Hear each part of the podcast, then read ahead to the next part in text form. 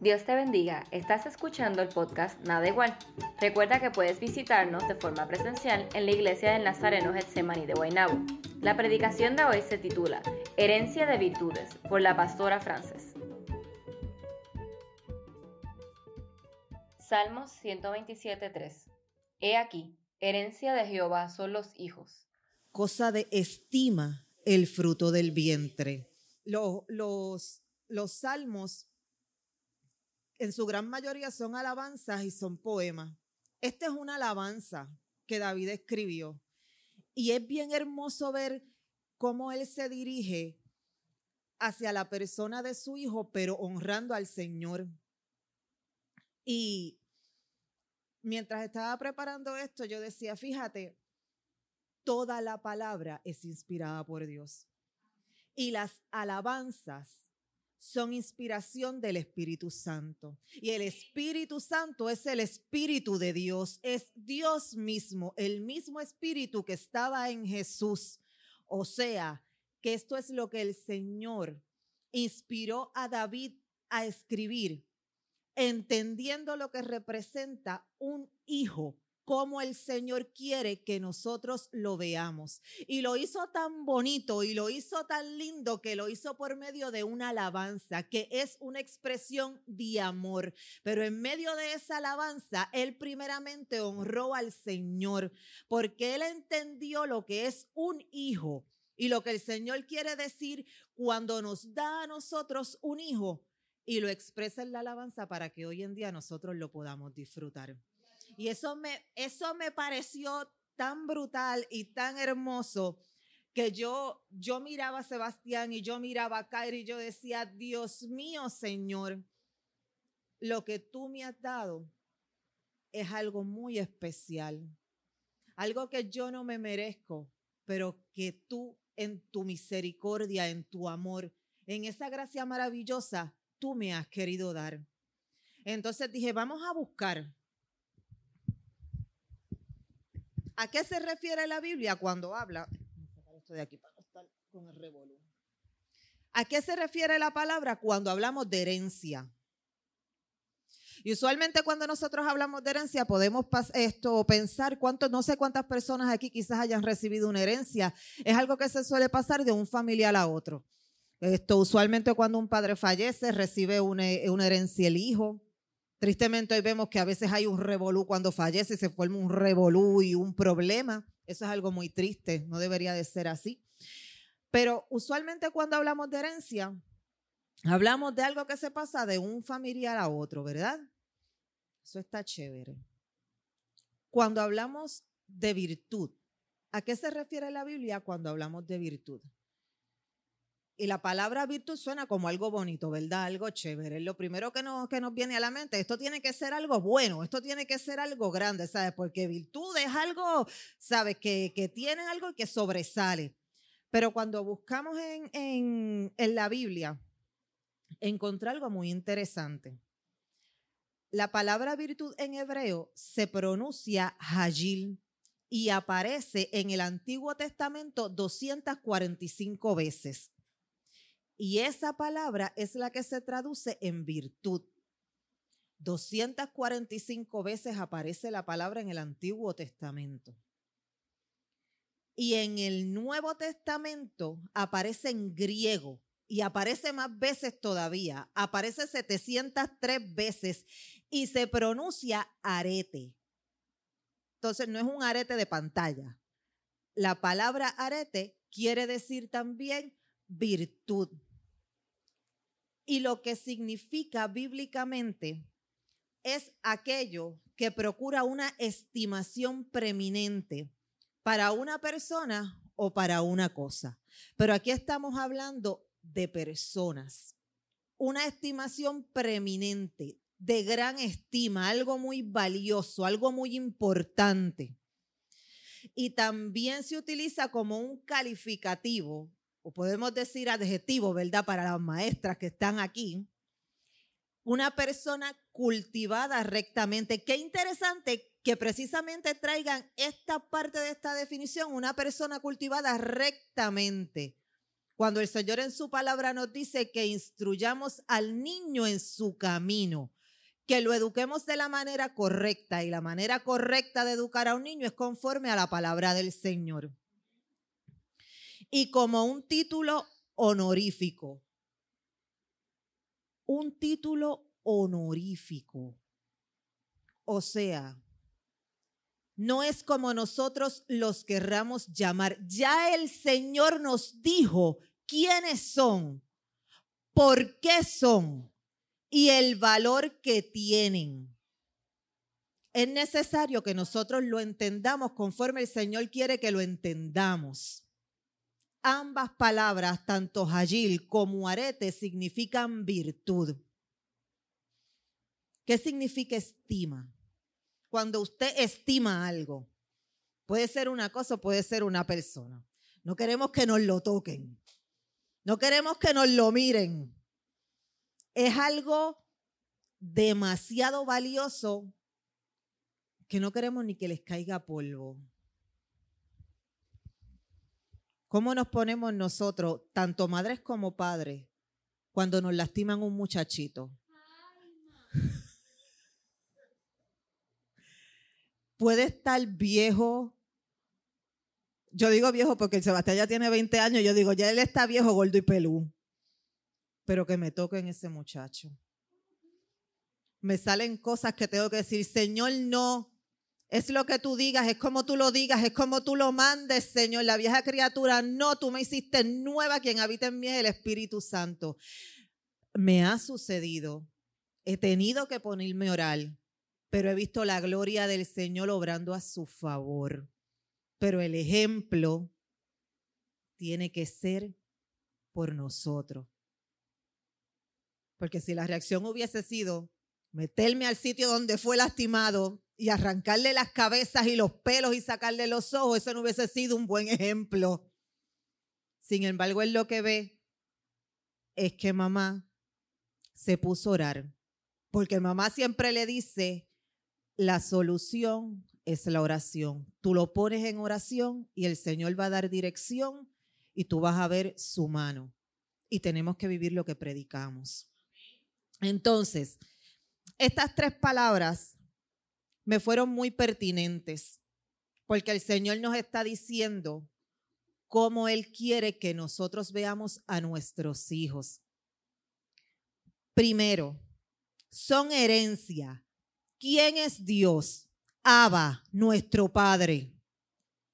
Nuestro Padre nos está dando una herencia. Nuestros hijos son herencia del Señor para cada uno de nosotros. Eso es lo primero.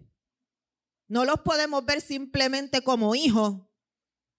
Aunque es lo primero que tú dices, no, ¿quién es ese? No, ese es mi hijo, está bien, sí. Pero la realidad es que esa niña, ese niño, es herencia de Dios para tu vida. Lo segundo es que Él ya determinó que esa herencia que Él te ha dado a ti y me ha dado a mí es altamente valorado por Él. Y si Él lo tiene altamente valorado, usted y yo lo tenemos que tener altamente valorado. O sea, Él no nos dio muchachos para maltratarlo ni físicamente, ni emocionalmente, que eso conlleva también psicológicamente. Es para que los amemos. Él nos confía a nuestros hijos, que son suyos, para que los criemos con rectitud. Por eso les mencionaba que me estuvo tan curioso y, esta, esta curiosidad que al buscar te vuela los sentidos cuando él, eh, cuando estábamos hablando de la, de la definición, decía que el calificativo es de una persona cultivada rectamente. Porque entonces nosotros tenemos una responsabilidad y más ahora, padre creyente, que escucha aquí y que escucha a través de la red, de educar a nuestros hijos conforme al Evangelio, y no meterlos en una burbuja porque cuando salen por la puerta, la sociedad se las va a reventar. Es necesario que cuando eduquemos, eduquemos conforme a la palabra. Explíquele a los hijos las cosas de manera sencilla. Lo más probable es que usted salga sorprendido de la forma en la que ellos entienden. Nosotros pensando a veces, pues, y hablo de mi experiencia personal con Kaira. Kaira lo que tiene son siete años. Y a veces yo pienso que ella no va a entender las cosas y las contestaciones que me da a mí me dejan bruta. Y yo digo, Dios mío, Señor, pero que yo parí. Kaira entiende cuando tú le explicas la palabra del Señor. Porque el Señor es quien la va dirigiendo. Porque cuando usted tiene un muchacho y usted pasa aquí al frente a presentar ese muchacho, usted se lo está entregando al Señor. Entonces, miren qué cosa tan linda que lo que el Señor le confió a usted, usted se lo está confiando de vuelta porque eso le dice al Señor que usted está entendiendo lo que Él ha puesto en sus manos. Y eso es muy importante, pero desde ese momento, el Señor está cubriendo a ese muchacho. Desde el momento en que estaba en el vientre, vamos a hablar con rectitud, no desde ese momento, porque desde el vientre lo vieron sus ojos, es lo que dice la palabra. Me encantó cuando Carmín estaba dando su devocional y menciona Deuteronomio. A mí me encanta lo que dice en Deuteronomio cuando el Señor le dice a los ancianos que en la mañana, en la tarde, en la noche, háblale de, de mi palabra, dice el Señor. Porque es necesario que los niños conozcan quién es el Señor, que conozcan lo que ha hecho en tu vida que conozcan cómo, cómo contesta tus peticiones. Kaira sabe que el milagro de mi casa y el milagro de Jesús lo ha hecho el Señor. Y ella lo dice. Ella dice, esa casa me la regaló el Señor. ¿Y por qué? Porque Él lo prometió y Él cumple sus promesas. Pero ¿qué hubo que hacer para que ella entendiera eso? Meterla en el proceso.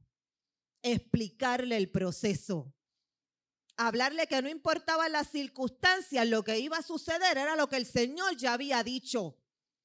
Y eso tenemos que hacerlo con nuestros hijos, porque se están viendo cosas tremendas para las que si usted no los prepara, si usted no le brinda las herramientas, si usted no le habla con claridad, ellos no van a entender las cosas que son correctas y las que no porque lo que se está enseñando está incorrecto conforme a lo que al Señor le agrada.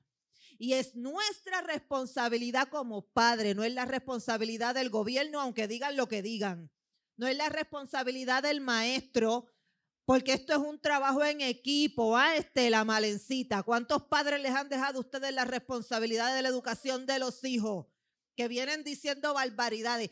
Hay niños que las metas de esos niños es trabajar en el punto. Dios mío. Eso da pena en el corazón cuando lo escuchamos. Es tener un turno. Eso duele. Y eso no es a lo que llamó el Señor. Y es más triste todavía escuchar que la familia de estos niños son personas que conocieron el Evangelio en un momento dado. Pero gloria al Señor que así mismo como el Señor se metió hasta abajo a buscarme a mí, a buscar a Jesús y a buscarlo a todos ustedes, se mete hasta el fondo para buscarlos a ellos. Porque también el Señor murió por ellos en la cruz y les ama con amor infinito. El Señor es maravilloso y es fiel.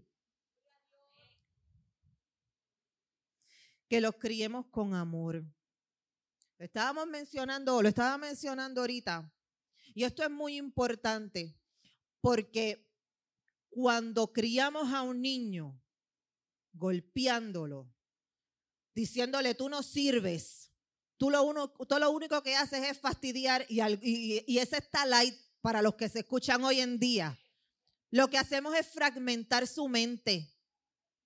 Y si se van a los estudios psicológicos y a las estadísticas, podemos ver que los que se van criando con este tipo de crecimiento son personas que tienden a buscar las cosas negativas y no son todos, valga la aclaración.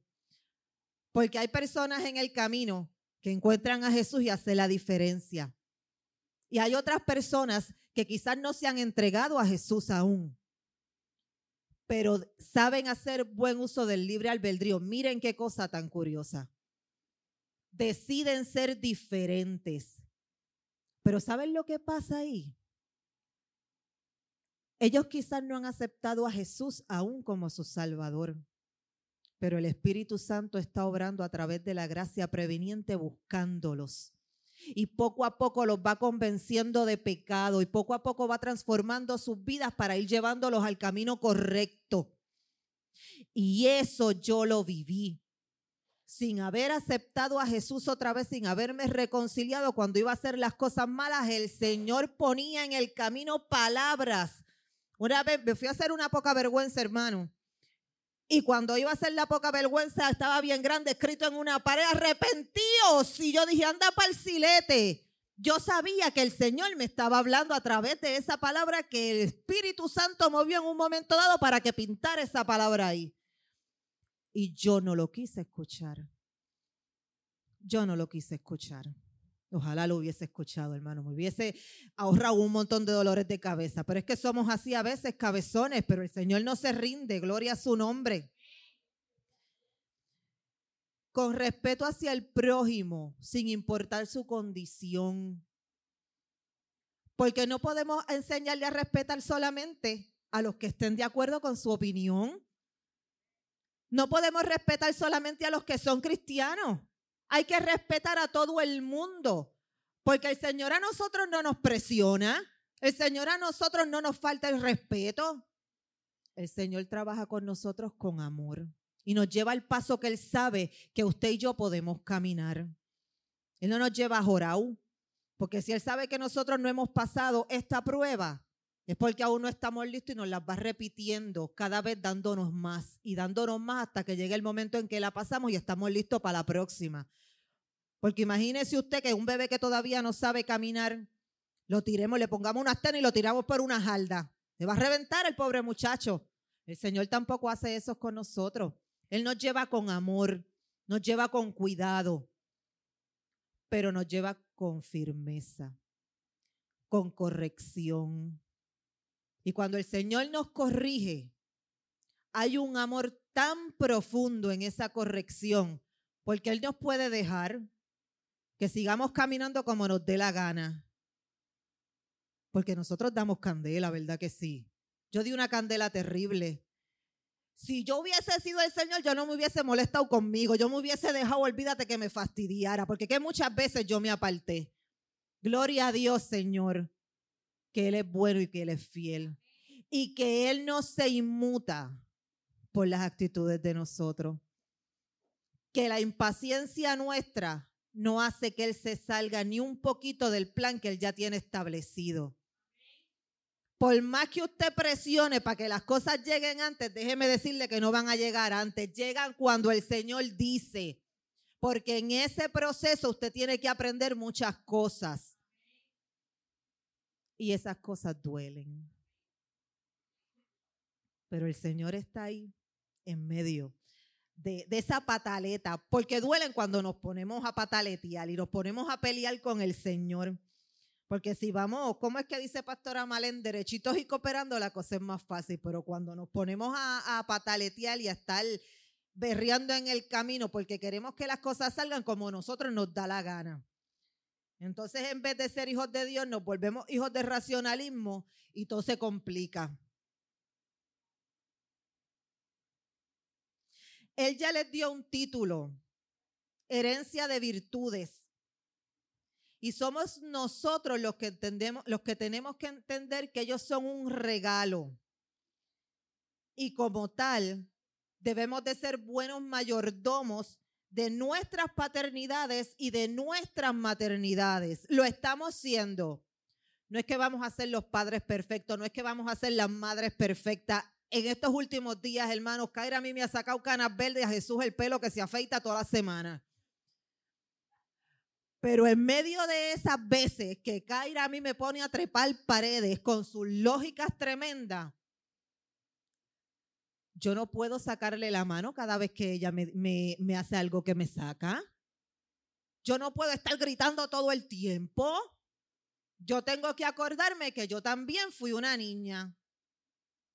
A veces se me hace bien difícil. No estoy diciendo que no. Hay veces que, me, dan ganas de sacar la chancleta y tirarla como un frisbee. Pero no se puede. Porque si nosotros, si nosotros nos dejamos llevar a veces por las emociones, corremos el riesgo de que nos acostumbremos a educar con el regaño, que nos acostumbremos a educar con el azote y que empecemos a criar a un niño pensando que esa es la manera eh, eh, adecuada, perdón, de criar. Y la realidad es que no, un golpe a tiempo resuelve, hermano. Yo no voy a decir que no. Pero la manera adecuada es sentarse a hablar con ese muchacho o con esa muchacha. Es hacerle entender qué fue lo que hizo mal y explicarle.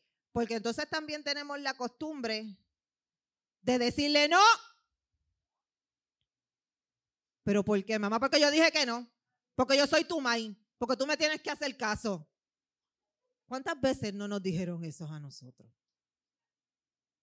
Mire, los muchachos son inteligentes. Ellos entienden. ¿Por qué no se va a tomar un minuto de sentarse con ese muchacho y decirle, le estoy diciendo que no, porque pasa esto, pasa esto, puede traerte estas consecuencias, estás haciendo esto mal. Y si usted y yo somos creyentes, tenemos que explicárselo con base a la palabra. Mire, le voy a contar esto. A Kaira le gusta el reggaetón. No se rían de mí. Ay, Señor. Sí, no, hay reggaeton nice, pero a ella le gusta Carol G. Miren, a mí me dio como un bioco, una cosa. Cuando viene ella, si le gusta Dari Yankee, y está cantando ahí una canción de una Carol G, yo no sabía quién DH era la Carol G, y está cantando una canción ahí que, que, dice que si porque uno me lo hizo mal, pues yo le voy a hacer mal a todo el mundo. Y yo dije, ¿pero qué es esto? Y yo, mira hermano, las ganas que a mí me dieron en verdad fue de quitar el teléfono y decirle, tú no puedes estar escuchando esa música, tú eres una siervita del Señor y por ahí para abajo. Pero antes de eso le dije, Señor, dime cómo hago esto. Y cojo el teléfono y le digo, mira mamita, vamos a hablar. Ni yo me reconocía en ese momento.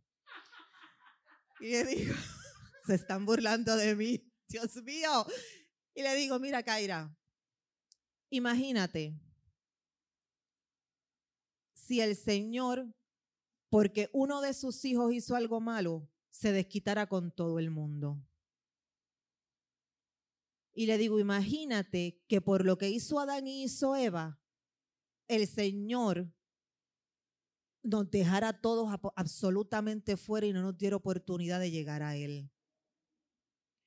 Cuando tú escuchas esto, esta mujer que está bien, la música está pegajosa y todo chévere, pero el mensaje que te está llevando te está diciendo que si una persona la lastimó, ya se va a desquitar con todos los hombres porque uno la lastimó. ¿Eso está bien o está mal? Y ella me, exactamente. ¿Ven que los muchachos entienden? Ariel acaba de decir que mal. Eso mismo fue lo que me dijo Kaira. Me dijo, no, mamá, eso está mal. Y yo le digo, entonces, ¿Es correcto que tú guardes esto en tu corazón? No.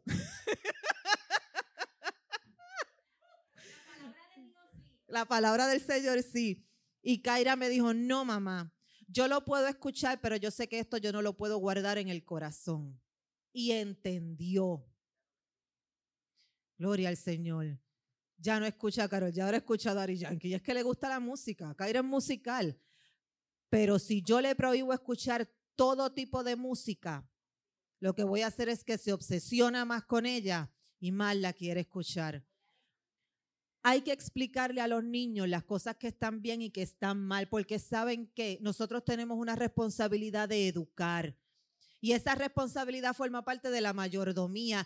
Y aunque sea difícil y nos saque canas verdes y nos quieran dar ganas de trepar paredes y de ir a comprar 15 chancletas, no podemos dejarla de lado, porque es a usted y a mí a quien le fue dado esa herencia de virtud, a quien le corresponde ese trabajo. Porque cuando su hijo salga de la puerta de su casa, todo lo que le van a decir, le aseguro a usted que bien pocas de esas cosas van a decir, hay que glorificar al Señor con todo lo que hagamos. Hay que honrar el nombre del Señor. Tenemos que ser siervos agradables al Señor. La prioridad de nuestra vida es Cristo. Kaira aprendió a escuchar reggaetón en la escuela, no en la casa. A esas cosas me refiero. Hay que prepararlos en la realidad en la que vivimos. Y esa responsabilidad es suya y es mía también. Entonces, esa realidad no se limita solamente al Padre. Aquí en la congregación, cada uno de ustedes tiene una responsabilidad con cada uno de los niños que el Señor trajo a esta casa, porque la trajo a esta casa. O sea, que ha puesto también una responsabilidad sobre usted y sobre mí de darles el buen ejemplo, porque los niños, mire, están, todo lo ven, todo lo observan. Y cuando menos usted se lo piense, le va a decir, ah, pero tú hiciste esto y esto y esto y esto. Y no va a saber usted qué decirle. Se va hasta bochornar, porque esas cosas pasan.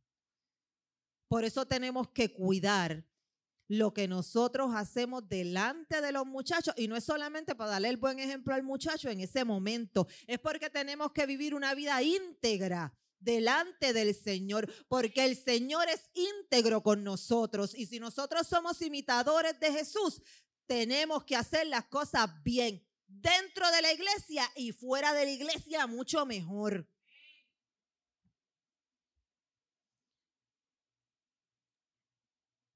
él tomó, y esta, fue así como cuando yo leí este versículo, esto fue como que la, la imagen mental que yo como que me proyecté. Y yo vi como una cadena de ADN. Y yo me imaginé la manita del Señor tomando lo mejor de mamá y tomando lo mejor de papá y depositándolo en ese niño. Así de importante son los, los niños para el Señor y lo que el Señor deposita en el vientre. Entonces, cuando nosotras estamos preñadas, yo no estoy preñada, yo sé refábrica. Aleluya. Pero aquí tenemos una preñada. Linda está preñada. Linda tiene una herencia de virtud en el vientre. Y tiene un regalo desenvuelto al lado de ella. Que ese es Aleli. Pero cuando nosotros estuvimos embarazadas, es una responsabilidad doble. Porque entonces tenemos que cuidarnos primero nosotras y asegurarnos de que nosotras estamos bien para que esa herencia esté bien. Porque esa herencia siente lo que nosotros sentimos, come lo que nosotros comemos. Si nos ponemos nerviosas, se pone adentro inquieto. Si nos da fiebre, le da fiebre. Si nos enojamos con el marido, pues eh, no sé si se enoja o no, pero siente las emociones. Entonces es necesario que nosotras seamos responsables con nuestra persona para que seamos responsables con esa personita que el Señor ha puesto en nosotros. Porque ese fue el vientre que Abba Padre escogió para esa herencia de virtud. Pero la responsabilidad no cae solamente en mamá cuando estamos preñadas, el padre tiene una responsabilidad triple, porque él se tiene que cuidar para que él esté bien, porque el apoyo emocional que el padre le da a la madre es esencial, es muy importante. Hacemos un paréntesis, ¿verdad? Porque yo sé que hay madres que les da con el padre y eso es una cosa terrible, no lo pueden ni ver, ¿verdad? Así que pues, esos son otras cosas. Pero como quiera, aunque esas padres que le da con los padres no los pueden ver ni en pintura, algunas les apestan, otras los ven y los quieren matar, hay una, una responsabilidad de que ese amor se sienta, de que ese cuidado se sienta, que cuando los dan los antojos, ay Cristo de la gloria, ¿cuántos no corrieron? Braulio yo creo que ha sido el que más ha corrido porque Braulio tiene muchas herencias de virtud. corriste mucho, corriste mucho, así mismo, ¿eh? Eres millonario, sí. Pero qué mucho se goza esa etapa, qué mucho se disfruta esa conexión que el Señor permite cuando estamos embarazados. Porque ese bebé reconoce la voz de mamá y reconoce la voz de papá. El momento en que yo quedé embarazada, que fue un milagro, porque yo tampoco se supone que pudiera tener ninguno de mis hijos, pero el Señor fue bueno conmigo y me regaló tres. El primero lo perdí, pero se cuenta también, y me dio a Sebastián y a Kaira. Pero desde el momento en que yo quedé embarazada de Kaira, que Jesús pensaba que él jamás iba a poder tener un hijo y le pedía al Señor que le concediera una niña. Desde ese momento cuando esa prueba dio positivo, jamás en esos nueve meses ese hombre se fue a trabajar sin darle un beso a la barriga, echarle la bendición a esa muchacha a él la barriga y decirle que la amaba. Nunca. Él se iba pensando en la barriga y llegaba pensando en la barriga. Me cuidó de una manera terrible. Nunca estuve sola. Él siempre estuvo conmigo en todos los procesos del embarazo. Él nunca faltó una cita. Y en el momento en que yo parí, él estuvo en toda la cesárea. Cuando sacaron la muchacha, cuando la midieron, cuando la limpiaron y cuando yo estaba dormida chocada porque mi cesárea fue grande, él le daba la leche a la nena. Yo sentí el apoyo del padre de mi hija en todo el proceso. Y eso es importante. Y eso forma parte de la mayordomía que el Señor le está entregando a usted cuando le pone herencia de virtud, porque se la pone en el vientre a la madre, pero también tiene que ver con el padre, porque es para los dos. Y tenemos que ser responsables con eso.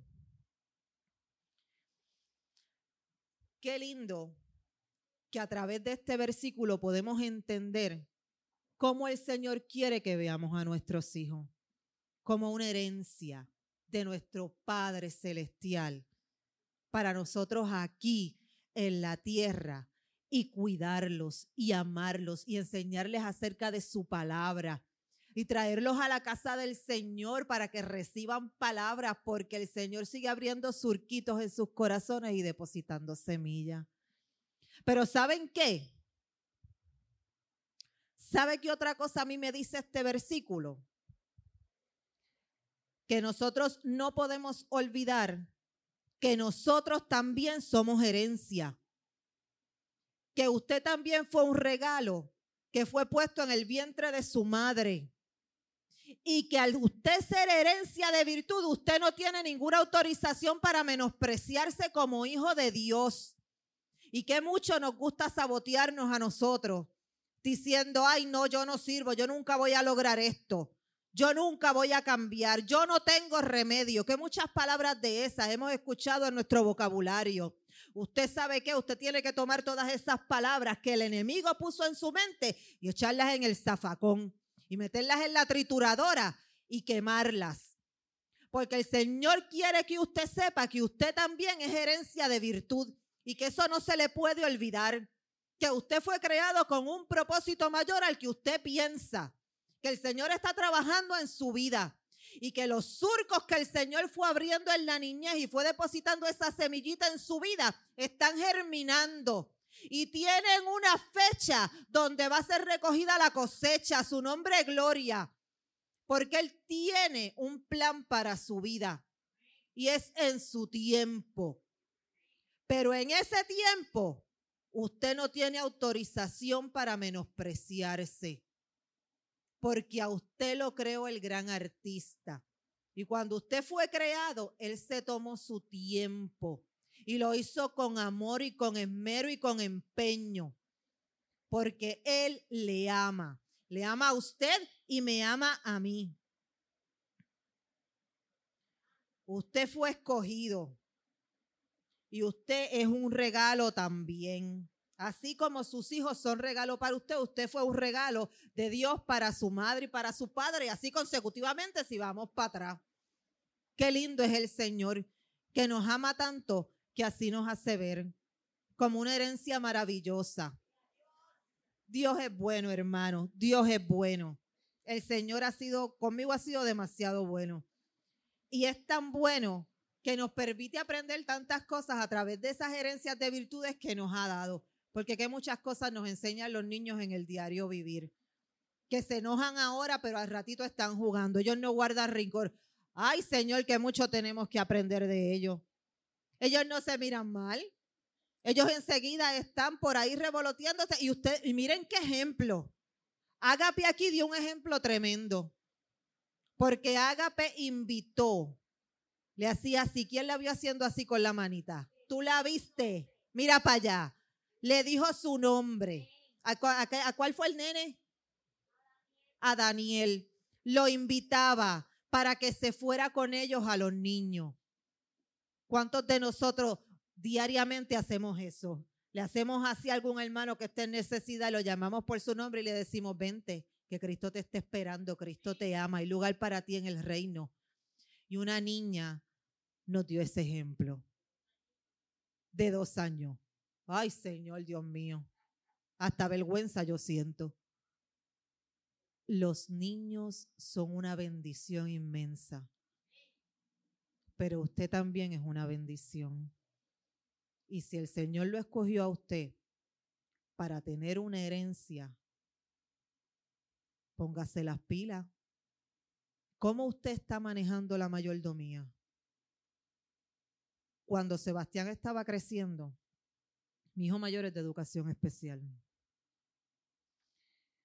Sebastián tiene problemas de habla y lenguaje, tiene problemas de ansiedad, tiene déficit de atención tipo inatento. Para mí eso es un diagnóstico como bien contradictorio, pero existe. Él se distrae con un mime. Es bien tímido. Él no te mira a los ojos. Captar su atención visual, que te esté mirando a los ojos por uno, dos, tres minutos, ya eso es como si te estuviese mirando dos horas en una conversación directamente a los ojos y forma parte de su condición. En su mente él tiene tres años de adelanto en vocabulario, pero tiene tres años de retraso en edad cronológica. Él tiene 20 años ahora, pero en edad cronológica en su mente tiene 17. Sin embargo, habla con una corrección como si tuviera 23. Imagínense en el transcurso, él está apuntado desde los tres años en educación especial a aprenderse todos esos diagnósticos, sus características, la forma de trabajar con esos diagnósticos, la forma de trabajar con la gente que no entiende que los niños tienen necesidades especiales y aprenden de manera diferente, la forma de tener que trabajar con el carácter, que todavía Dios no había hecho nada con él porque yo estaba apartada y no lo dejaba trabajar conmigo. O sea, no era que Dios no quería hacer, era que yo no lo estaba dejando. Entonces, trabajar para no estrellar a la gente cada vez que me miraban mal el muchacho. Era bien difícil. Era bien difícil. Pero el Señor a mí me dio una palabra. Y el Señor a mí me dijo que Él mismo era quien iba a dirigir sus pasos y que yo lo iba a ver derrotando gigantes. Y yo he visto la palabra del Señor cumplirse en la vida de mi hijo. Sebastián tiene 20 años hoy. Está en la universidad. Le faltan cinco clases para terminar su grado asociado, haciéndolo él solo sin ayuda. La ayuda que se le ha dado ha sido Jesús, porque como se distrae con un mime, se le olvida cuándo hay que llenar la matrícula, cuándo hay que mandarla, y eso es cuesta arriba, pero forma parte de su condición. Pero los trabajos los hace él trabaja en McDonald's, le encanta trabajar y los, compañeros de trabajo lo aprecian muchísimo. Yo lo he visto derrotar los gigantes que mi Señor a mí me dijo que Él iba a derrotar. Pero en ese transcurso el Señor estaba trabajando con una mayordomía muy mal llevada en mí. Porque yo estaba siendo irresponsable. ¿Saben en qué? Yo podía atender a mi hijo. Yo podía llevarlo a su cita. Yo podía llevarlo a la escuela pero yo estaba dejando que el Señor trabajara en mí para yo ser la madre que ese niño necesitaba o estaba siendo yo la madre que yo creía que él necesitaba. Eso era lo que estaba pasando conmigo. Yo pensaba que yo era la madre que él necesitaba conforme a este razonamiento que se equivoca constantemente. Cuando el Señor empieza a trabajar en mí y el Espíritu Santo comienza a corregir mi forma de orar, yo le empiezo a decir al Señor, trabaja conmigo para que yo sea la madre que Él necesita conforme a tu voluntad y no la que yo creo que Él necesita. Y yo comencé a ver milagros. ¿Qué tipo de madre, qué tipo de padre es usted en esta mañana? ¿Es el padre que ese muchacho necesita conforme a la voluntad del Señor o es el que usted cree que él necesita? ¿Educa usted conforme al Señor quiere que usted eduque o educa usted conforme a su razonamiento? Porque es muy fácil complacer a los muchachos conforme a lo que la sociedad expone. Pero educarlos conforme a lo que la palabra nos dice que está mal es muy diferente. Porque nos vamos en contra de lo que dice el mundo, nos vamos en contra de lo que dice la sociedad, nos vamos en contra de lo que es fácil. Pero cuando a los niños les hablas de la palabra, el Señor empieza a trabajar. Se crean cercados de fuego alrededor de esos muchachos. Y sabes qué? Muy posiblemente se levante el enemigo. Pero según se levante el enemigo, el ángel de Jehová acampa alrededor de ellos, porque esos niños le pertenecen al Señor. Y cuando los niños son de Cristo, son atacados. Hay gente que se cree que porque son niños no son atacados. no, hermano, eso no es así. Los niños son atacados. Y son atacados por medio de la palabra falsa. Son atacados por medio de personas que el enemigo levanta para hacerles daño. Y hay que a esos muchachos, porque las cosas están malas. Y hay que darles las herramientas que necesitan. Y tenemos que ponernos las pilas, porque no podemos estar en mood vagancia, en mood que todo sea fácil. Y los padres que deciden educar conforme a la palabra del Señor van a ser más atacados todavía. Y van a ser heridos y van a ser lastimados. ¿Y sabe qué? Todo eso usted lo sabía ya, porque el Señor no miente. ¿Qué usted va a hacer? ¿Qué yo voy a hacer? A mí me llamó Cristo. Y el que me llamó me avala. Y el que me llamó camina conmigo. Y el que me llamó me da dirección. Y esa dirección es la que yo voy a seguir para vivir mi vida y para educar a ese muchacho, esa herencia de virtud. Porque cuando venga el día malo, que ya llegó desde hace rato, pero me refiero al día malo en que ese muchacho le den una enseñanza equivocada, ese muchacho diga, esto no fue lo que me dijo mamá, esto no fue lo que me dijo papá cuando sacó la Biblia y me enseñó el, capítulo, el versículo y me dijo, no, la palabra del Señor dice esto, esto y esto. Porque una vez que es una enseñanza equivocada, se mete en esas cabecitas, pasa lo que estaba diciendo Pastora Malencita aquí. Que hacía Pastora Malen cuando le daban los muchachos en tercer grado. Cristo me ama. Porque hay mucha gente por ahí que todavía dice que Cristo no existe. Todavía hay mucha gente por ahí que no cree en los milagros. Pero cuando usted le dice a un niño de tres años, nadie te ama más que Jesucristo. Ese muchacho lo cree. ¿Y sabe cuál es una gran diferencia? Hay un peso muy fuerte en la palabra de papá y en la palabra de mamá. Porque cuando mamá y papá le dicen algo a ese niño, ese niño cree porque confía. Porque sabe que papá y mamá lo aman. Y ahora hago un paréntesis. Tenemos que ser realistas hay padres y madres que no están amando a sus hijos y que los maltratan. Eso es una triste realidad. Pero usted y yo amamos a Jesús. Y la palabra que usted le da a su hijo cuando le dice, nadie te ama tanto como Jesús que murió por ti en la cruz del Calvario, que resucitó al tercer día y que regresa por ti, ese niño lo va a creer. Yo solía decirle a Kaira, ya no se lo digo porque se supone que lo sepa, pero debo de empezar a repetírselo. Cuando era más pequeña, yo le decía, Jesús te ama a ti más que mamá y que papá. Y eso está bien. Cuando ella aprendió que la persona que más la ama a ella en el universo entero es Jesucristo, entonces comencé a decirle, la persona que más mamá ama en el mundo entero, en el universo, la que más ama es Jesús, porque Él me ama con amor infinito.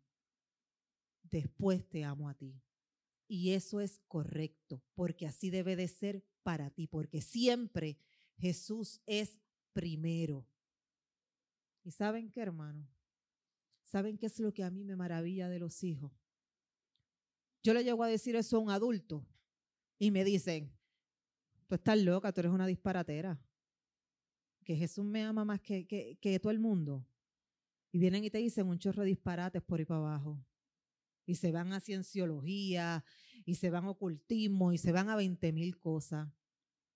Sin embargo, un niño lo aceptó con esa inocencia, con ese amor, con ese entendimiento tan puro de que simplemente ella sabe que la persona que la ama más en el mundo es Jesucristo, porque Él dio su vida por ella. Y nosotros los adultos tendemos a complicar tanto las cosas. Ellos lo hacen todo tan simple. Yo recuerdo cuando Pastor Denis decía, le habló, no me acuerdo cómo fue la anécdota, que le habló Malén Alejandra del Apocalipsis y ella le dijo simplemente esto, yo lo entendí, los buenos ganaron. Y nosotros vamos al Apocalipsis a hacer un, un estudio del Apocalipsis, tenemos que sacar 500 libros 500 comentarios, vámonos a la homilética, a la exegética, la esta y a la otra. Y una niña lo entendió así de fácil.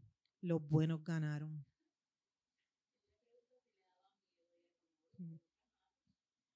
Qué brutal, ¿sabe?